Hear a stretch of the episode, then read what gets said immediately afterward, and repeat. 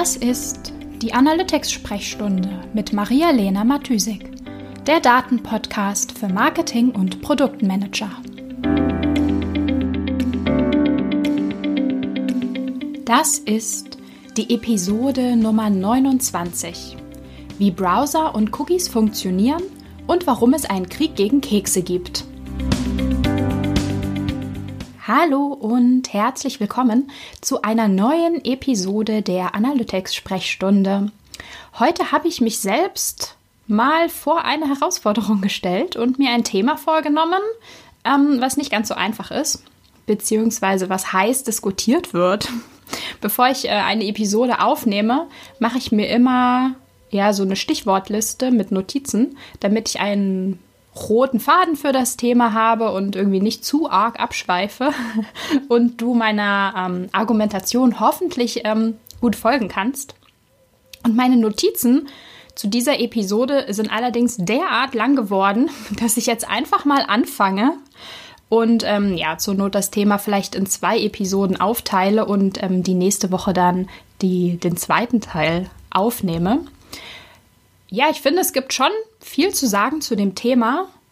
Ähm, ja, Data Privacy, Cookies, Browser, Datenschutz im Internet. Ähm, das ist ein großes Thema und ähm, ja, relevant auf jeden Fall.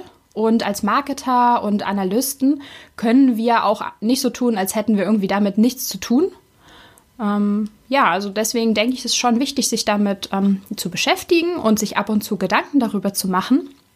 Gerade jetzt, wo ähm, in den letzten Jahren die Debatte zum Datenschutz im Internet immer lauter wird, lauter geworden ist und vielleicht auch immer noch lauter wird. Ähm, seitdem, ja, ich glaube, angefangen hat das Ganze, ähm, angefangen hat es in das Bewusstsein der Online-Welt zu treten, wahrscheinlich ähm, ja mit der DSGVO am legendären 25. Mai 2018. Ähm, Datenschutzgesetze gab es natürlich vorher auch schon, aber irgendwie ähm, ja, hat es ja angefangen mit der DSGVO so eine Art Dauerthema zu werden. Ähm, in den letzten Jahren oder im letzten Jahr, in dem letzten Jahr 2019, ähm, gab es auch einige Gerichtsurteile ähm, zu Fragen, wie Webseitenbetreiber mit Daten umgehen sollen oder müssen, ähm, wem welche persönlichen Daten zugänglich gemacht werden dürfen, also was ist legal im Umgang mit Daten, was ist nicht legal, was ist Grauzone vielleicht. Ähm, genau, und ähm, ja, diese Gerichtsurteile ähm, wurden vom Europäischen Gerichtshof beschlossen und ähm, genau, sind daher seitdem unter dem Stichwort EuGH-Urteile bekannt. Genau, und ähm, ja, vielleicht als kleiner Einschub, also diese ganzen, also alles, was sich ähm, um die EuGH-Urteile oder auch um, die, um den Datenschutz dreht, ähm, dabei geht es immer um europäische Bürger, nicht um europäische Unternehmen. Also immer im Umgang mit den Daten europäischer Bürger sozusagen sind diese Gesetze anzuwenden. Deswegen wird das halt auch auf europäischer Ebene ähm, diskutiert. Oder es ist einfach ein europäisches Thema, jetzt kein deutsches zum Beispiel und auch kein globales. Genau, ähm, der nächste Punkt, falls man das jetzt in irgendeine Reihenfolge setzen kann, ähm, genau, was die gesetzlichen Entwicklungen zu dem Thema betrifft, ähm, ist die E-Privacy-Verordnung, in der nochmal versucht wird, all diese Fragen rund um den Umgang mit Daten in irgendwie in rechtliche Form zu gießen. Genau. Diese Fragen sind zum Beispiel, wie, wie ich schon ähm, angefangen habe, so einen kleinen Abriss zu geben. Welche Daten dürfen wir tracken? Ähm, welche personenbezogenen Daten dürfen wir tracken? Was sind eigentlich personenbezogene Daten oder welche Daten ähm, sind oder weisen auf einzelne Personen hin? Also kann man auf eine einzelne Person zurückführen? Welche Tools dürfen wir im Tracking verwenden? Wer darf die Daten speichern? Wem dürfen wir die Daten zugänglich machen? Ähm, all solche Fragen. Genau, und im Rahmen der Diskussion dieser Fragen ähm, gab es einige ja, Veränderungen, würde ich mal sagen, in der digitalen Infrastruktur, ähm, die uns im Marketing und natürlich auch im Analytics, in der Webanalyse und auch das Tracking betreffen. Genau, und das ähm, betrifft vor allem die Browser, Browser-Technologien, Browser-Funktionen. Es gibt neue Datenschutz-Browser, würde ich das einfach mal nennen, auf dem Markt. Und wir räumen natürlich den Nutzern ähm, die Möglichkeit ein, nicht getrackt zu werden, zu opt-outen, zum Beispiel beim Cookie-Banner. Und wahrscheinlich werden ähm, auch einfach immer mehr Menschen sensibilisiert darauf, auf ihre Daten zu achten und nutzen vermehrt Adblocker oder Tracking-Blocker. So, das war meine kleine Kurzzusammenfassung zu dem Thema. Das ist uns ja auch alles nicht neu und die Cookie-Banner und so haben wir auch als Nutzer ständig vor Augen. Aber warum finde ich das jetzt so wichtig, dieses Thema nochmal oder heute ähm, einfach in die Analytics-Sprechstunde zu holen? Und zwar ist es einmal natürlich ein technisches Thema und es ist auch ein Rechtsthema. Und das sind irgendwie beides Faktoren, die dazu führen, meiner Meinung nach, dass ähm, wir Online-Marketer A, wenig Ahnung davon haben, zum Beispiel, weil uns auch das te technische Verständnis von manchen ähm, Prozessen davon fehlt. Und auf der anderen Seite auch, weil wir uns nicht so recht trauen, sag ich mal, darüber zu reden, weil es irgendwie halt Anwälten vorbehalten ist. Wir wollen keine Rechtsberatung machen und es ist auch irgendwie nicht unser Fachbereich. Wir steigen bei diesen ganzen Gesetzestexten und sonstiges nicht so richtig durch. Außerdem entwickelt sich dieses, die ganze Diskussion, ähm, die ganzen Technologien in dem Zusammenhang so schnell weiter und es gibt wahnsinnig viele neue Änderungen, Entwicklungen ähm, zu dem Thema, die es super schwierig machen, irgendwie da dabei zu bleiben, sag ich mal, also da irgendwie up to date zu bleiben. Genau, und das sind irgendwie alles Punkte, die ähm, finde ich, das Thema Data Privacy zu, ja, zu einer Challenge machen. Und da will ich mich auch gar nicht so richtig rausnehmen. Also ich finde es auch schwierig ähm, und eine Herausforderung, da immer up-to-date zu bleiben und mich dann doch nochmal da oder hier einzulesen, wenn ich nicht genau verstehe, okay, was soll das jetzt und warum haben die das gemacht? Ähm, genau. Und weil, weil ich finde, es ist zusätzlich auch noch ein ethisches Thema, ist es auch irgendwie anstrengend, sag ich mal, ähm, einen Standpunkt zu vertreten. Es ist halt nicht so schwarz und weiß, ähm, sondern ja, schwierig, ambivalent. Auf der einen Seite nutzen wir unsere Analytics-Daten für die Optimierung im Marketing, ähm, für die Kampagnenoptimierung, für die Optimierung der Webseiten, Produkte und so weiter. Ähm, auf der anderen Seite nutzen aber auch Dritte die Daten, die wir erheben, noch anders und aggregieren die Daten zu Nutzerprofilen und ziehen ihren eigenen Profit daraus. Genau, das macht es irgendwie, ja, etwas kompliziert, sagen wir es so.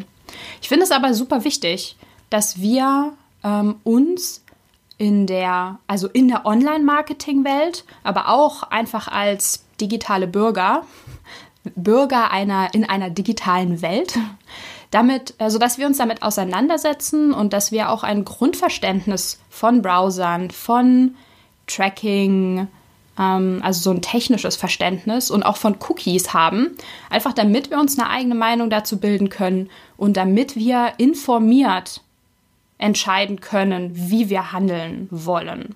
Ulf Bohrmeier und ähm, Philipp Banse sagen in Der Lage der Nation, ähm, das ist ein Politik-Podcast, weiß nicht, ob ihr den kennt, also die sagen immer, Demokratie kann nicht funktionieren, wenn wir immer alles unreflektiert tun würden, was rechtlich, also gesetzlich, gerade noch so legal ist. Also wir sollten uns nicht immer fragen, öh, darf ich das und ist das legal und werde ich da jetzt verklagt, sondern wir müssen uns immer fragen, was tue ich da gerade? Will ich das tun? Und finde ich das gut und okay, wenn andere das auch tun würden? Sag ich mal so. Und dafür müssen wir ein Grundverständnis haben, auch über die Themen, die irgendwie mit super unverständlichen Kürzeln wie ITP, ETP, EPR und DSGVO oder sonstiges abgekürzt werden. Punkt. und außerdem halte ich es für ein sehr, sehr wichtiges Thema, auch aus Analytics, aus Marketing-Perspektive, denn all diese Data Privacy und Datenschutzproblematiken beeinflussen unsere Datenqualität. All das, also unsere Daten, sind die Grundlage, auf der wir unsere Entscheidungen treffen. Und wenn es Einflussfaktoren gibt, die diese Grundlage für die Entscheidungen beeinflussen, dann müssen wir wissen, was das ist. Völlig unabhängig, auch, also nicht nur so, sondern auch völlig unabhängig von den Cookie-Kriegen und Browsern, müssen wir immer hinterfragen, wie sind meine Daten verzerrt, was tracke ich eigentlich und was tracke ich nicht und wie beeinflusst das meine Daten. Denn nur so können wir einfach sinnvolle Entscheidungen treffen und nicht, wenn wir völlig blind allen Zahlen glauben, einfach nur, weil sie in irgendeinem Report stehen. Genau. Und deswegen habe ich mich heute selbst, wie gesagt, vor die Herausforderung gestellt, ähm, dir einige Themen und Fragen rund um dieses Thema möglichst so zu erklären, ähm, ja, dass du keinen Master in Software Engineering brauchst, und trotzdem die Zusammenhänge verstehst. Ja, ich hoffe, ich kriege das ungefähr hin. Womit fangen wir an? Also, warum haben es eigentlich alle auf Cookies abgesehen?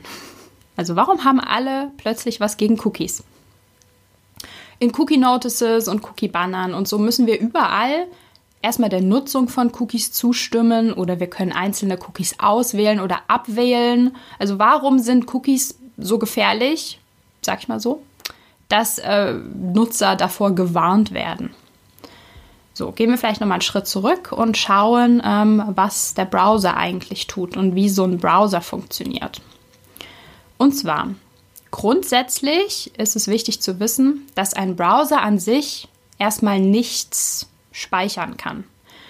Ein Browser lädt einfach nur den Code, von einer Webseite zum Beispiel, der irgendwo auf einem Server liegt. Also der fragt den Code ab, bekommt den Code und übersetzt für uns visuell, was in diesem Code steht. Also er, er transformiert praktisch, er übersetzt Code in die visuelle Webseite, den Blogartikel, den Online-Shop, whatever, den wir am Ende sehen.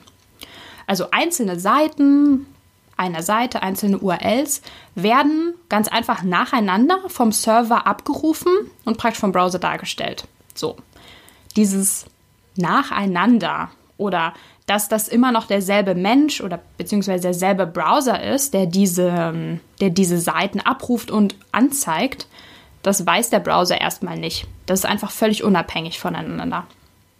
In manchen Fällen muss die Webseite oder sollte optimalerweise für die User Experience die Webseite ähm, aber wissen, dass der Nutzer zuerst die URL A aufgerufen hat und dann irgendwo anders hin navigiert hat und dann was anderes gesehen hat. Also dass das sozusagen alles zusammengehört und dass das derselbe Nutzer ist.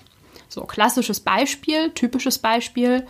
Ähm, du bist in einem Online-Shop, legst ein Produkt in den Warenkorb, klickst dann weiter im Katalog rum, schaust dir ein weiteres Produkt an.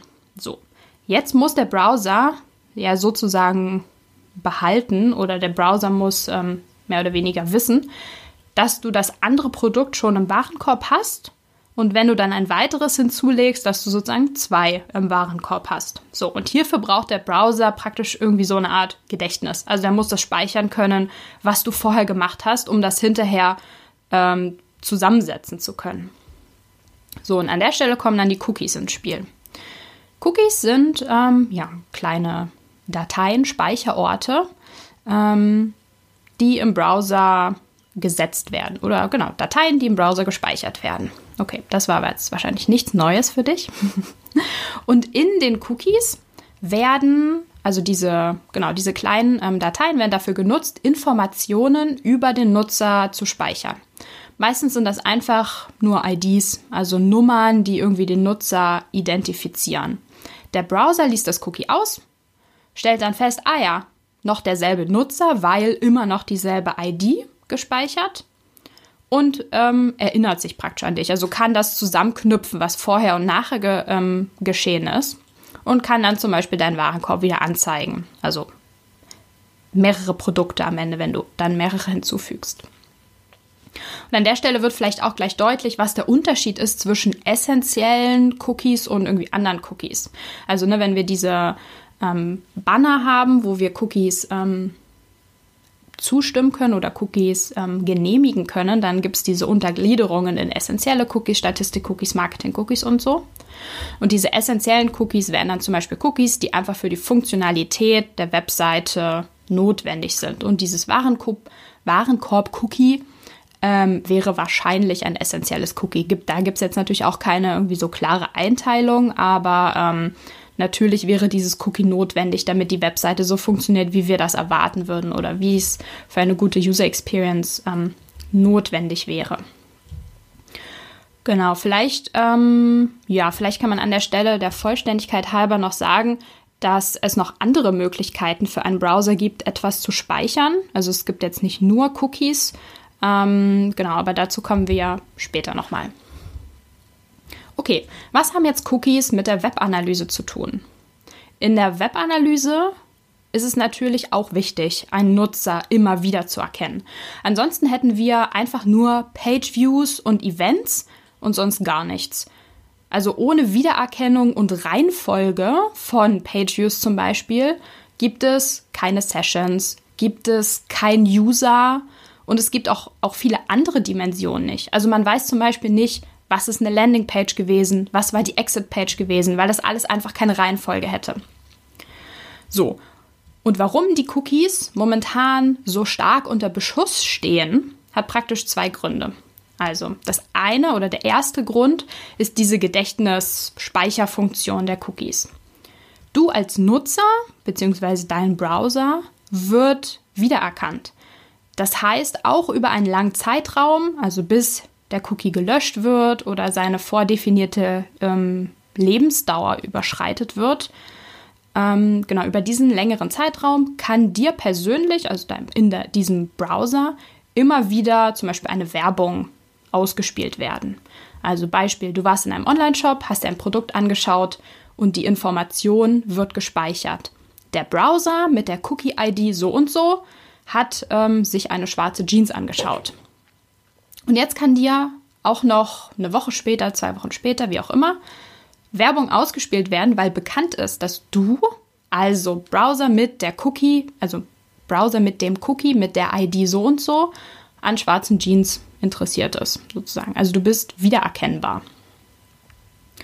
Und der zweite Grund für die Cookie-Kritik ähm, ist, dass wir als Marketer für Analytics und Marketing ähm, externe Tools verwenden. Also wir nutzen Facebook zum Ausspielen von Werbung und dem Tracking ähm, und Google Ads und Pinterest und Google Analytics und alle möglichen anderen. Und diese anderen Tools oder genau, weil wir diese anderen Tools benutzen, spricht man in dem Fall halt auch von Third-Party-Cookies. Also weder ich noch der Online-Shop, auf dem ich unterwegs bin, setzt dieses Cookie, sondern eine dritte Partei, also Third Party, nämlich Google Analytics oder Facebook oder sonstiges oder ein sonstiges Marketing-Tool. So, kritisch an diesen Third-Party-Cookies ist, dass praktisch ähm, Facebook dieses Cookie setzt und damit auch vollen Zugriff ähm, auf die Informationen hat, die im Cookie gespeichert sind. Also Facebook kann, also Facebook ist jetzt nur ein Beispiel, kann den Nutzer, egal auf welcher Seite ähm, oder in welchem Online-Shop er unterwegs ist, immer wieder erkennen, solange dieser, also solange Facebook den Cookie im Browser wiederfindet. Deswegen ist auch immer die Rede ähm, davon, dass, dass irgendwie Daten oder Personenprofile über Domains hinweg aggregiert werden können. Also dieser Cookie macht das verknüpfbar. Gut. Ähm, genau. Wir als Marketingmanager oder irgendwie Webanalysten aggregieren die Daten zwar nicht selbst sozusagen über die Domains hinweg, also wir sehen ja nicht, was der Nutzer in irgendeinem fremden Online-Shop macht. Aber wir geben eben durch die Nutzung von zum Beispiel dem Google Analytics Cookie Google die Möglichkeit, andere Nutzer, die diesen Cookie von uns gesetzt bekommen haben, weil sie auf unserer Seite waren, auch über andere Webseiten ähm, hinweg zu tracken. Also Google kann das sozusagen dann verknüpfen. Und das ist auch der Kritikpunkt an den Cookies und insbesondere ähm, an den Third-Party-Cookies. Ja. Als Antwort ähm, oder als Konsequenz ähm, auf diese ganze Kritik wurden unterschiedliche Mechanismen ähm, oder Änderungen in der Technologie entwickelt, die diesen ganzen Identifizierungswildwuchs ähm, eindämmen sollen. Also das Ganze soll ein bisschen beschränkt werden. Der Nutzer soll nicht überall wieder erkannt werden können, sondern nur im, in, sag ich mal, in kleinerem, im kleinerem Umfang, in einem etwas besser zu kontrollierenden Umfang. Genau, also die Möglichkeit, Cookies zu nutzen, soll eingeschränkt werden oder wurde eingeschränkt oder das ist der Kern dieser gesamten Diskussion. Und ähm, genau, einige dieser Mechanismen oder Änderungen sind zum Beispiel die Intelligent Tracking Prevention ähm, oder auch Advanced Tracking Protection von verschiedenen Browsern, also in dem Fall von ähm, Safari und Firefox. Ähm, aber auch andere Browser haben da was eingeführt. Außerdem nutzen ja viele Seiten ähm, sogenannte Consent Manager, also dass wir die Nutzer tatsächlich fragen, was genau sie uns erlauben zu tracken und in welcher Art und Weise. Genau. Und all diese Mechanismen haben einen ähm, starken Einfluss logischerweise auf die äh, Webanalyse und die Daten. Und ich würde sagen, hier machen wir eine Pause ähm, und ähm, beschäftigen uns mit dem was, wie genau ITP und ETP funktioniert und wie Cookie-Banner technisch funktionieren und was das alles für Analytics bedeutet, ähm, das schauen wir uns einfach in der nächsten Woche an. Ja, ich hoffe, du fandest die Episode hilfreich und ich konnte ein paar Fragezeichen in deinem Kopf auflösen oder Dinge, die du vorher schon wusstest, vielleicht nochmal in einen, in einen Zusammenhang stellen. Ähm, genau, der, der es dir ermöglicht, das ganze Thema ähm, nochmal zu überdenken oder dir eine Meinung dazu zu bilden. Ja, genau. Und ähm, damit machen wir nächste Woche weiter und hören uns dann wieder. Bis dahin. ciao, ciao. Die Shownotes findest du wie immer unter analyticsfreak.com slash podcast. Ich würde mich außerdem mega über Feedback jeder Art freuen. Also schreib mir gern eine Mail an maria at analyticsfreak.com oder über meine Social-Media-Kanäle.